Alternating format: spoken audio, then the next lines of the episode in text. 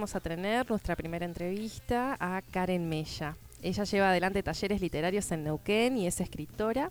Actualmente se encuentra trabajando en varios libros infantiles. El Centro de Documentación e Información Educativa Alicia Pifarré, perteneciente al Consejo de Educación, está por publicar de su autoría Perro en Monopatín, un cuento para las infancias, trabajado con la ilustradora Lucía Estenta. Estos libros serán de distribución gratuita para las escuelas. Karen también trabaja con la Subsecretaría de Niñez y Adolescencia de la provincia de Neuquén y están por publicar tres libros escritos en coautoría con Claudia Rivera, ilustrados por Jimena Nordestrom. Esos libros fueron pensados bajo el programa Contalo de la Subsecretaría para la Prevención y Detección del Abuso Sexual Infantil. Habrá 21 ejemplares que serán distribuidos en todas las escuelas de la provincia para docentes para trabajar con ESI y van a ser publicados con el apoyo de la legislatura y también del CDIE. Hola Karen, ¿cómo estás? Hola, buenas tardes. ¿Cómo va? estar en la brújula. Un saludo a toda la audiencia. Genial que nos estés acompañando.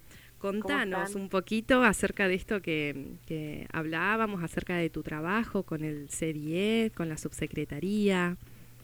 Bueno, estaba, escuchaba un poquito ahí el recorrido. Eh, y estoy este año celebrando 10 años de tallerista, así que... Sí, sobre eso también queríamos que nos contaras. Caí en la cuenta de, de, de, todos los años que llevo trabajando bajo un mismo proyecto que es Literarte Neuquén, que lo pueden buscar en las redes sociales de Facebook. No tengo Instagram en esa con ese proyecto, pero sí Facebook, porque es una fanpage y sí, eh, escuchaba lo que, lo que decías y los libros que, que colaboro como escritora con la Subsecretaría de Niñez y Adolescencia de la provincia, esos libros van a ser 21.000 ejemplares. 21.000, eh, bueno, es bastante más. Es un montón porque son todas las escuelas de la provincia que se va a trabajar articuladamente con la con la subsecretaría. Eh, realmente es la primera vez que, bueno, cuando lo presenten las chicas de la subsecretaría, quienes, quienes llevan adelante el proyecto Contalo hace ya varios años, esta vez es, la primera vez que, que, presentan un libro, digamos, y ahí es donde entro yo como, como escritora y, mi colega Claudia Rivera, que estuvimos trabajando un año entero eh, en este proyecto solamente nosotras colaborando con la, con la escritura, pero Contalo lleva muchos años ya y es la primera vez que, que lo trasladan al, al, papel, digamos, para que quede de forma permanente y sea un recurso y una herramienta para los docentes, para las familias, para las infancias, sobre todo para las infancias, y que puedan eh, articularse y, y, prosperar en el proyecto Contalo, ¿no? que es la prevención y la detección del abuso sexual infantil, ni más ni menos. Qué bueno. Un tema complejo, pero pero necesario, ¿no? Por eso también la ley de ESI acompañando. Es fundamental, ¿no? Qué importante poder trasladar, como decís vos, en, en, una obra que llegue a, las, a los espacios educativos y que nos colabore en la tarea docente, que justamente es, es uno de los objetivos de la ESI, ¿no? Tratar de, de ayudar a, a, que las infancias tomen la palabra y puedan nombrar eso que les está pasando. Tal cual, y cómo utilizar la literatura para eso, ¿no? Eso es un, un, tema complejo también, eh, cómo, cómo contar, eh, cómo hablar de abuso sin repetir violencias, por supuesto. Así que fue un trabajo en conjunto con un gran equipo de trabajo, las chicas de Contalo, eh, un equipo interdisciplinario estupendo y bueno, estuvimos un año trabajando, estudiando mucho, eh, nosotros como escritora estudiando toda la parte también de, de la ley y, y, de lo y de los este del abuso no de cómo reconocer cómo detectar el abuso sexual infantil. Así que bueno es un hermoso proyecto que estamos ahí todavía eh, no ve la luz. Hemos trabajado en las pruebas de galera hace poco eh, los cuentos se llaman Jaco Cantor, que es para el primer ciclo, jardín y primer ciclo, y eh, Monstruos No, segundo ciclo, y Visitas Inesperadas sería tercer ciclo, y, y adolescentes también, ¿por qué no? Y los libros también van a ser este, intervenidos por las infancias porque van a poder pintar las imágenes ilustradas por, por eh, Jimena Nordestrom, que son hermosas, Y, lo más hermoso también, que, que, esto nos gusta mucho también, de que eh, hablan desde Neuquén los cuentos. Así que sus personajes son neuquinos y, eso está bueno también, le da un poco más de cercanía, digamos, de que no sea una literatura lejana para las infancias, sino que sea algo de, nuestro lugar. Queríamos también que esté presente, eh, porque bueno, van a ser cuentos que se van a trabajar en toda la provincia, en las escuelas y con las familias en casa seguramente también.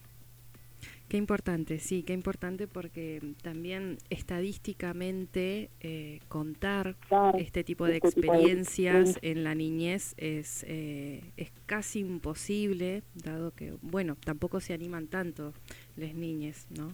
Entonces eh, suelen ser experiencias que se cuentan de más grandes, en la adultez también, así que, bueno, empezar por el trabajo con las infancias este, me parece valiosísimo y la articulación de instituciones, ¿no? La escuela, que es, que es un espacio importante, eh, que si bien este último tiempo eh, ha habido mucha distancia entre el estudiante y la escuela, por el, los protocolos COVID, por ¿no? la cuarentena y todo, esperamos que, que cuando se vuelva completamente a la presencialidad y, y estos estas cosas puedan visibilizarse, ¿no? Tenerse en cuenta, porque ahí es importantísimo también la figura del docente, ¿no? Sí. Eh, de lo que de lo que sucede en el aula, no solamente es un espacio curricular donde se hacen tareas, sino que también transcurre la vida y hay un montón de, de, momentos en los que se puede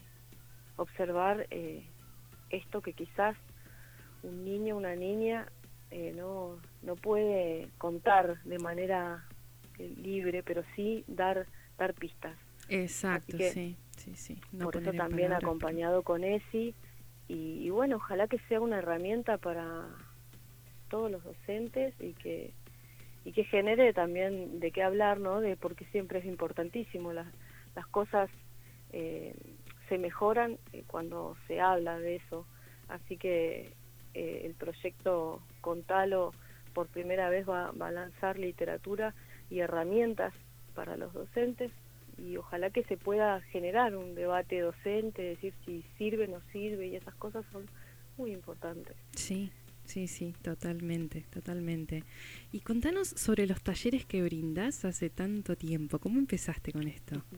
Hace tanto tiempo, ¿no? Sí, ¿no? probando, ¿no? A mí la universidad me dio muchas herramientas para, para escribir proyectos y después la gestión cultural, ¿no? La gestión eh, porque me formé en, gestión cultural y, derechos culturales, así que ahí fui como entrando en otro universo, sí. Eh, no tan académico, en la educación no formal. Sí, pero siempre de la mano de la literatura, recorriendo nuevas trayectorias, haciendo nuevas trayectorias. Siempre, siempre eh, militando la promoción de la lectura, digo yo, ¿no? Es como, eso es Literarte Neuquén, por ejemplo. Exacto. es una página que abrí hace mucho tiempo como como un espacio virtual donde, eh, como un currículum virtual no digo que hice esto lo dejo acá porque no sé dónde dejarlo no es como y desde allí también durante mm, la pandemia y la cuarentena compartiste muchos escritos este que nos pidieron recuerdo haber participado este a gente ah, interesada en compartir literatura. Bajo el hashtag yo leo a. Exacto. bueno hicimos cosas sí sí sí tenés razón. Sí sí muy eh, lindo eso lo hicimos bajo la Subsecretaría de Cultura, también trabajamos mucho de manera virtual y, y sí, convocamos todo lo que pudimos hacer de, como intervención literaria desde las redes, lo, hicimos y lo seguimos haciendo. Pero bueno, en un principio Literarte Neuquén nació allá por el año 2010. En realidad, em, pensando talleres en, en jornada extendida en Cipoletti, que tienen escuelas de jornada extendida, y, tienen talleres eh, bueno literarios y hice un trabajo de campo ahí y me interesó y me postulé a dos escuelas que el proyecto fue enviado a Viedma en su momento y me lo aprobaron para el año 2011 bajo supervisión. Fue toda una experiencia que aprendí muchísimo y, y no me olvidé más y eso lo seguí trabajando y eso es Literarte. Así nació Literarte Neuquén, eh, comandado, digamos, en ese momento por... Eh, por educación de Río Negro. Claro. pero que fue un proyecto que lo fui adaptando y transformando a los distintos lugares, ¿no? Y bueno, dos años después dije, quiero llevar eso a Neuquén. Y en Neuquén no existe la jornada extendida, por lo menos en Capital. Claro. Y en el interior hay, hay escuelas rurales o escuelas albergue, pero bueno, no, no era viable en ese momento eh, y lo presenté en Cultura de la, de la Municipalidad de Neuquén. Obviamente con un trabajo de territorio de, mi ciudad, que, bueno, que es un territorio más conocido. Lo, hice en Cipolletti, que no era mi lugar, eh, así que dije, lo quiero hacer en Neuquén. Y, bueno, y se le dio curso, se me aprobó el proyecto y, y de ahí, desde ese año, el 2012, ininterrumpidamente en la municipalidad llevando literatura en los, a los barrios. Eh, y Literarte Neuquén se ha ido transformando eh, año a año eh, a las distintas realidades, las distintas generaciones, porque van cambiando. Claro, Uno se va poniendo viejo y, y, sí. y Hay que pasaron por el, los el público se renueva, han dicho por ahí. Ya tienen familia, ¿viste? Y uno se los cruza por la calle. Y bueno, es, es hermoso igual. Y, y, me gustó mucho cuando, cuando pude ver que, que descentralizar, digamos, y, y, la literatura y correrla un poco de, del currículum escolar, eh, trasladarla a la educación no formal, a un taller, va a quien quiere, eh, y eso ya cambia el ambiente, ¿no? Que no es lo mismo que la escuela y que, y que podemos disfrutar de la lectura desde otro lugar, eh, de la lectura y de la escritura, y hemos generado antologías, fanzines, presentaciones. Eh, sí, eso te iba a preguntar, este, ¿cuál ha sido la producción, no? Porque muchísima, ¿cómo han sido esas producciones surgidas de los talleres?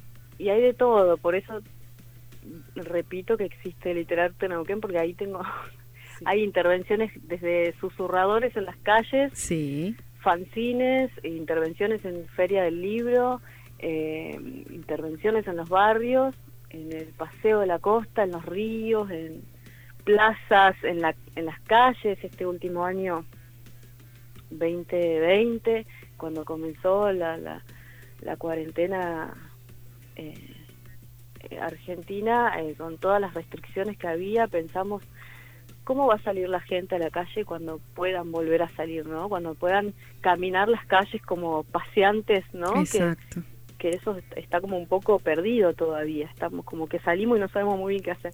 Sí, Pero hay lo un pensábamos poco de... el año pasado, sí.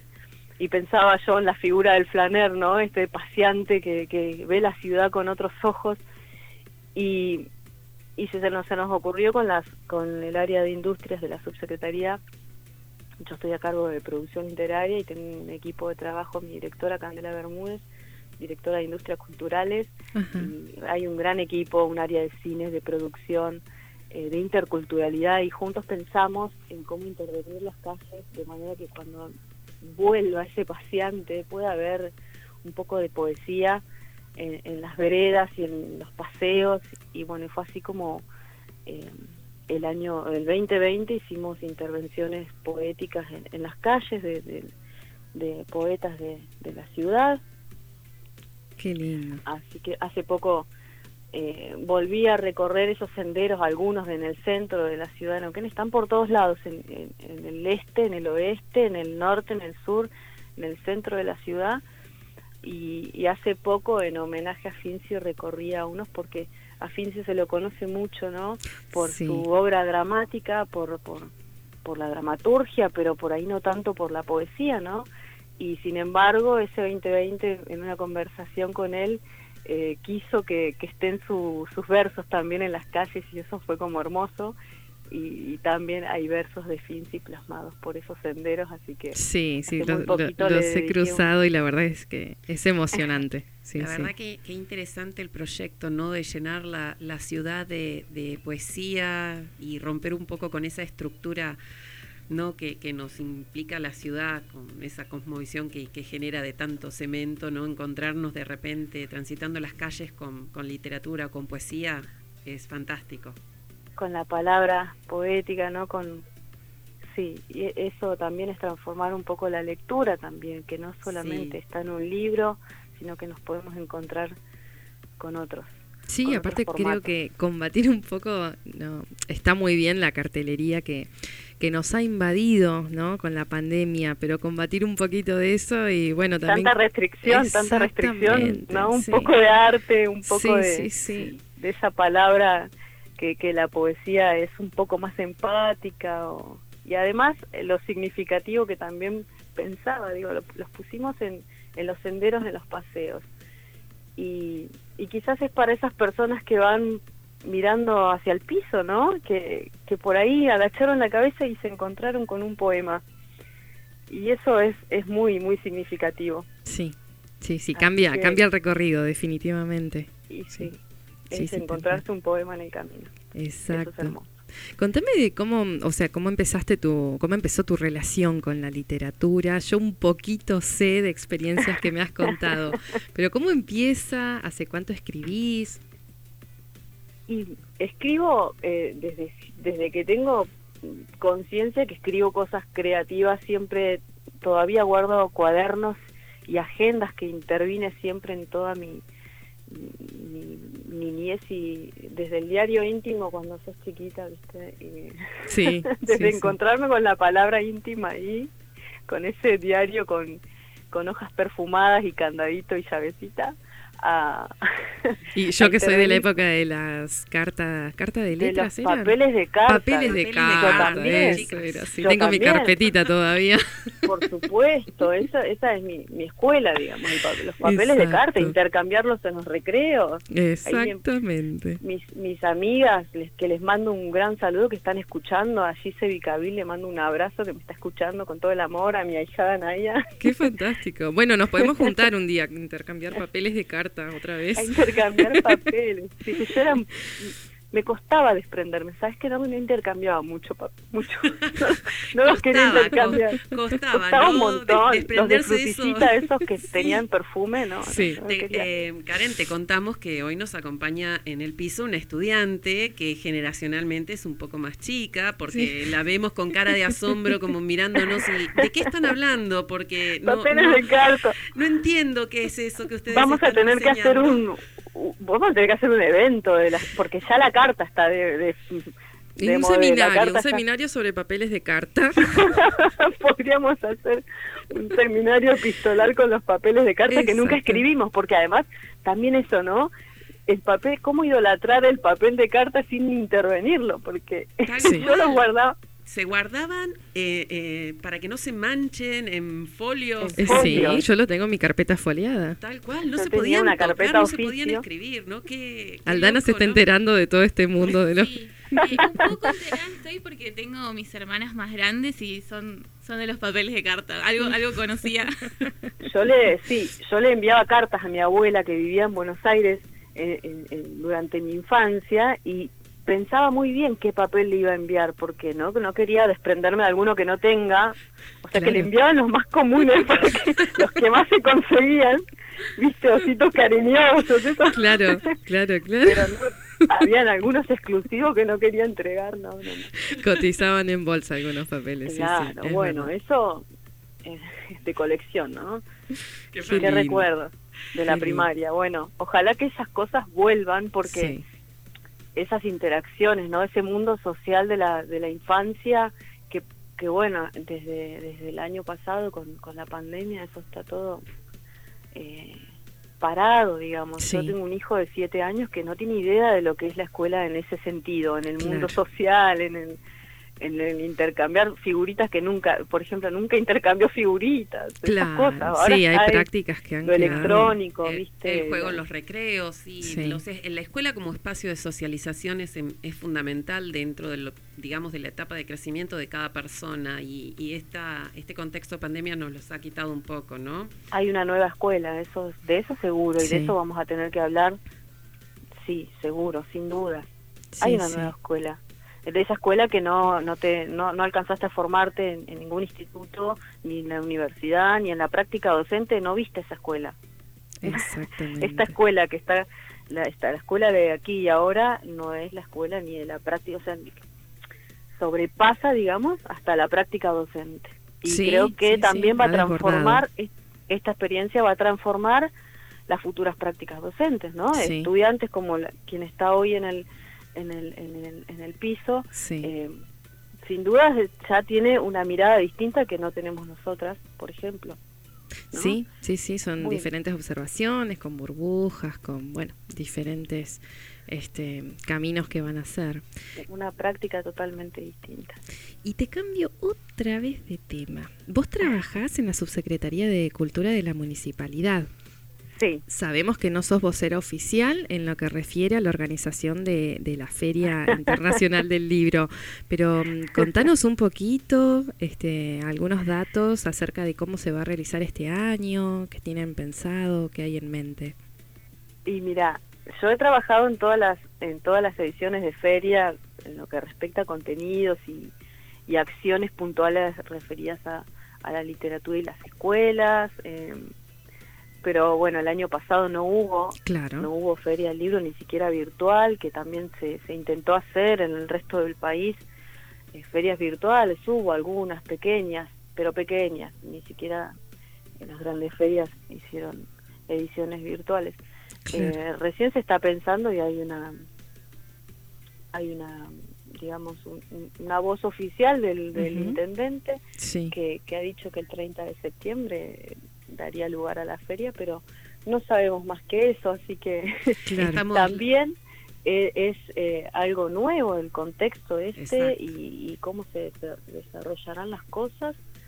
Esperemos que, que bien. El- desde la municipalidad se han hecho algunos eventos públicos en este último tiempo, como la Kermés de, de las Infancias, y salió muy bien. Estuvo todo muy, muy cuidado y, y fue un día eh, de celebración de las infancias hermoso, con espectáculos. Y la verdad que ahí yo personalmente pude ver como trabajadora de la cultura, que llevo años trabajando en eventos masivos, eh, pude ver cómo eh, también la gente ha cambiado su forma y de, de interactuar Claro. eh, como espectadores, como público, cómo incorporaron el protocolo. Sí, una eh, conciencia, ¿no? Así que eso, por ejemplo, a mí me, a mí me da una, una mirada muy positiva de, de que, bueno, si, si se lleva adelante la Feria del Libro, como anunció el intendente, el, siento que el público también ya está un- preparado por lo que pude ver en, en la Kermés de las Infancias, por ejemplo, que hubo espectáculos y estuvo, estuvo todo muy, muy controlado y, y protegido y la gente muy respetuosa, los artistas y cómo han se han modificado, digamos, también la- las relaciones de las personas, ¿no? Ya nadie se saluda de beso, el Claro. abrazo y algo que también se ve raro, Sí. que cuesta mucho y, y, bueno, espero que Creo que también como sociedad estamos eh, eh, hemos hemos tomado como vos decís conciencia de cómo debemos comportarnos en el espacio público y cómo socializar y estamos esperando estos espacios de intercambio de, Sí. de, de recreación donde la cultura se expresa y que son tan necesarios no para para la para cada una de las personas me parece. Entonces creo que eh, nos paramos con otra responsabilidad para recibir con los brazos abiertos todo esto todo este tipo de propuestas.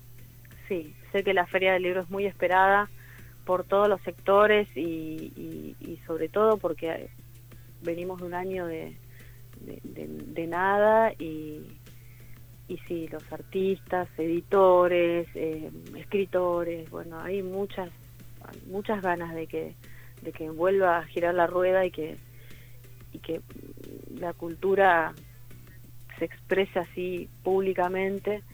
eh, pero bueno, no, no, no tengo más, Está bien, más sí. que No, esperamos que- que dentro de... eso, esperamos que, que sí y que bueno, antes la feria en, los- en las ediciones anteriores había un espacio hermoso eh, que no, no sé si ese espacio va, a seguir estando, pero ojalá que sí, eh, que es eh, la jornada de reflexión educativa, que se ve un espacio exclusivo para las escuelas, los docentes de, de la ciudad y de alrededores para participar de una jornada completa de debate y de, y de conferencias y charlas respecto a la educación, porque yo creo que también esto que decíamos, ¿no? La escuela que, que, esa, que, es, que está pasando hoy no es esa escuela de la práctica de los docentes. Exactamente. Entonces yo creo que necesitamos volver a hablar de la escuela, pero de la escuela ahora. Eh, ojalá que se pueda, es un momento esperado. Y bueno, también esperamos tus publicaciones, así que me quedo con ganas de preguntarte, pasa que se nos termina el tiempo, me quedo con ganas de preguntarte sobre otro tipo de, escritos que has hecho, este, por ahí capaz en otro momento podemos volver a charlar sobre otras publicaciones que han hecho, creo que en México algo me contaron. Este, Así que bueno, me quedo con ganas, pero invitamos a la gente a que te siga en Literarte Neuquén, en tu Instagram, Carbo de Leer. Y bueno, ojalá podamos comunicarnos en otro momento para seguir charlando. Bueno, Gaby, muchísimas gracias. Un placer de esta entrevista y espero que eh, próximamente las chicas de Contalo puedan estar ahí contando la, sí, por supuesto. la iniciativa, el, el proyecto, la campaña de, de, prevención y detección de abuso sexual infantil que es tan necesaria. Fantástico. Sí, sí, Así que yo ahí les dejo los contactos. Muchas gracias. Para nosotros es un placer poder eh, seguir y, compartir eh, este tipo de publicaciones y trabajos. Así que bueno, Karen, eh, gracias por ser parte de la brújula y obviamente en otra oportunidad te volveremos a contactar por supuesto, encantada. Bueno, un Ojalá que sea en, en, persona, con unos mates de por medio, mates individuales, pero por lo menos esto de ir a la radio, ¿no? Ah, sí, ojalá. Me encantaría. Bueno, un abrazo. abrazo. abrazo enorme.